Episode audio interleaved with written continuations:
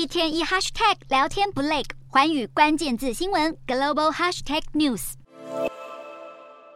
欧洲央行放鹰升息一码，基准利率攀上二十二年来新高。在此之前，美国联准会宣布暂停升息，首度终止去年三月以来的连十升。市场方面，AI 热潮推动下，微软收盘缔造历史新高，大型科技股继续领涨，美股四大指数多数收高。道琼指数大涨四百二十八点七三点，收三万四千四百零八点零六点；纳斯达克上扬一百五十六点三四点，收一万三千七百八十二点八二点；标普五百上涨五十三点二五点，收四千四百二十五点八四点；非半指数下跌三十一点六九点，收三千七百零八点零六点。欧洲股市方面，欧洲央行连续第八度升息，还强调通膨依然强劲，会再继续升息。投资人消化最新利率决议之际，欧洲三大股市多数收低。英国股市上涨二十五点五二点，收七千六百二十八点二六点；德国股市下滑二十点六七点，收一万六千两百九十点一二点；法国股市下跌三十七点六二点，收七千两百九十点九一点。以上就是今天的欧美股动态。